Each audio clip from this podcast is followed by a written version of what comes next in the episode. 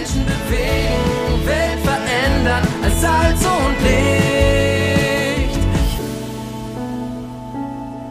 Hoffnungsgeschichten. Hundertmal von Gott bewegt. Ein Podcast der Allianzmission. Doris und Volker Lamarck sind Missionare unter Seeleuten im Hamburger Hafen. Gott im Mittelpunkt. Doris und Volker Lamarck sind Missionare unter Seeleuten im Hamburger Hafen. Volker berichtet von Brian. Brian ist Deckkadett aus den Philippinen.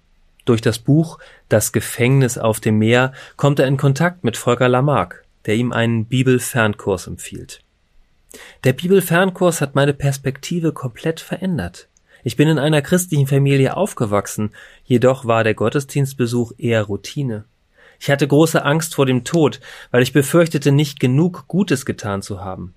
Durch den Kurs habe ich verstanden, dass wir gar nicht genug tu Gutes tun können. Nicht das, was wir tun, bringt uns in den Himmel, sondern das, was Gott für uns getan hat. Er hat seinen einzigen Sohn für unsere Sünden gesandt. Jetzt verspüre ich einen Frieden wie nie zuvor.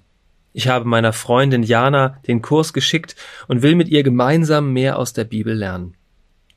Ich bin überzeugt, dass nichts eine Beziehung kaputt machen kann, bei der Gott im Mittelpunkt steht.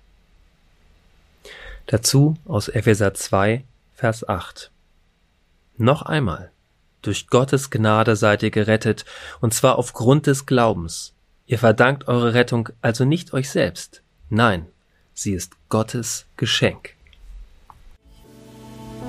Lesen und ermöglichen Sie weitere Hoffnungsgeschichten unter allianzmission.de slash Hoffnungsgeschichten.